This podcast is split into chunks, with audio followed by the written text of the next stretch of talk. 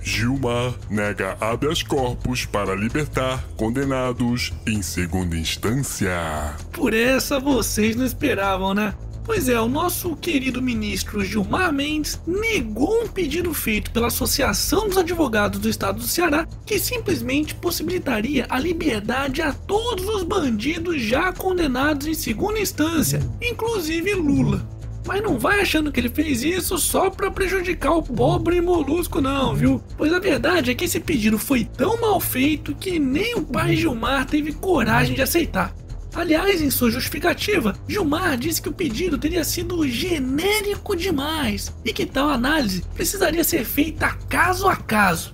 Pois é, se tivessem sido um pouquinho mais espertos e colocado no processo sobrenomes como Barata, Neves, Garotinho, Cabral ou mesmo do próprio Lula da Silva, provavelmente ele teria aceitado. Aliás, quem resolveu dar um verdadeiro tapa na cara com luva de pelica no velho da praça foi o juiz Marcelo Bretas, da Lava Jato do Rio de Janeiro, que postou em sua conta no Twitter uma citação dizendo que em uma sociedade democrática, um juiz não deve privilegiar amigos, parentes ou pessoas pelas quais sinta afinidade.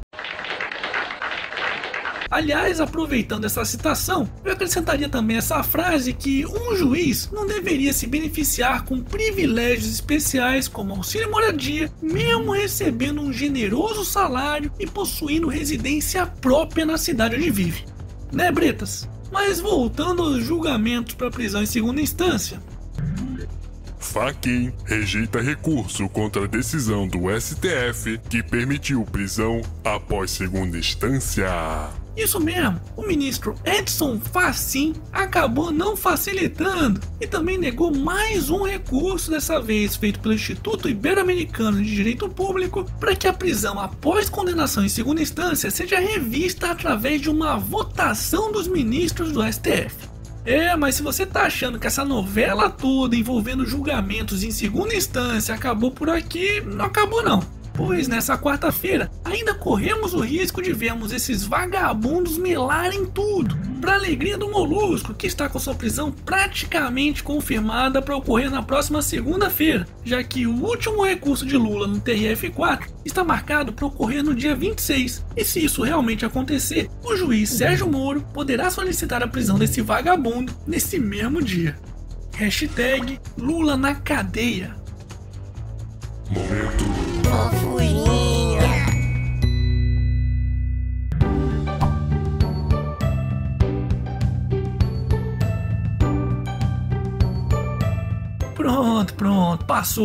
Bora voltar pra realidade?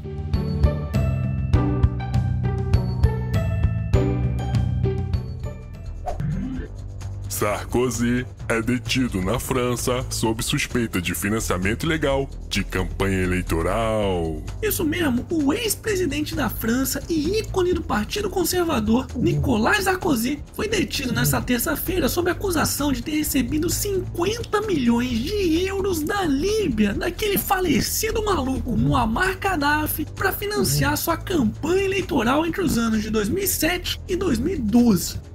Pois é, mais um ex-presidente mundo afora se complicando com a justiça. Lembrando que na Coreia do Sul, a ex-presidenta do país, além de sofrer o impeachment, foi condenada por tráfico de influência para beneficiar grandes empresas. No Panamá, o ex-presidente foi preso nos Estados Unidos acusado de inúmeros casos de corrupção durante seu governo. E no Peru, o ex-dirigente daquele país foi preso por fazer lavagem de dinheiro em suas campanhas eleitorais de 2006 e 2011, com a ajudinha, claro, da construtora Odebrecht. Aliás, todos esses casos muito parecidos com os esquemas realizados por Lula e Dilma no Brasil. Só que a única diferença é que os nossos bandidos, mesmo com condenação em segunda instância, continuam soltos. Tá de sacanagem, né? Pois é, vários presidentes no mundo indo pra cadeia, mas quando acontece no Brasil, é golpe ou perseguição política. Hashtag não fode porra. A sua vida anda um marasmo? Está cansado de comer os mesmos biscoitos com pouco recheio de chocolate? Burrinhos e coxinhas andam te perseguindo o dia todo e ainda por cima você se pergunta: onde estará o meu verdadeiro amor? Ela tá ali presa, tá te esperando, porra!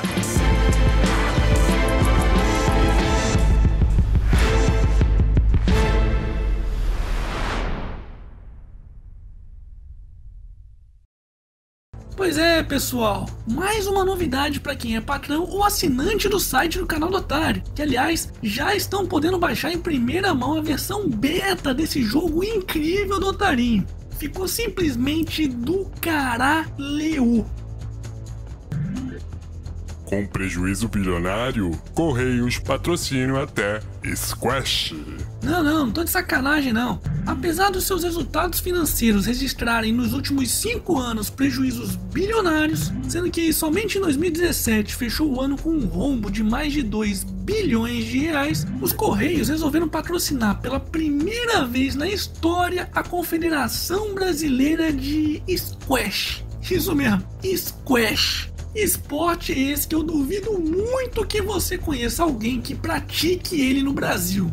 Exceto, claro, o deputado Fábio Faria, que, para quem não sabe, além de ocupar a 12 posição no ranking brasileiro de jogadores de squash, também é coleguinha de partido do atual presidente dos Correios, Guilherme Campos, que foi o responsável pela autorização desse generoso incentivo ao esporte. Tá de sacanagem, né? Aliás, essa amizade vai render quase um milhão de reais em patrocínio. Pois é, viu o que acontece quando a administração de uma empresa é entregue ao Estado? Ela acaba sempre servindo mais aos interesses políticos ou de amigos do rei do que de fato a população que a sustenta. E é por essas e outras que eu sempre digo: tem que privatizar é tudo. Hashtag privatiza tudo. E para finalizarmos essa edição, Morre o último macho de rinoceronte branco do norte. Uh, parabéns, humanidade. é mesmo é. Pois a natureza está morrendo. Poxa vida, viu? Essa eu fiquei chateado mesmo. E esse foi mais um Otário News com as principais notícias do dia. E aí, tá curtindo o novo visual? Então deixe seu comentário aqui no vídeo. E não se esqueça de conferir os otarinhos e otarinhas na lojinha do canal do Otário. Quero receber mais fotos, hein? Vou deixar o link aqui na descrição do vídeo. E amanhã, quem sabe, tem mais.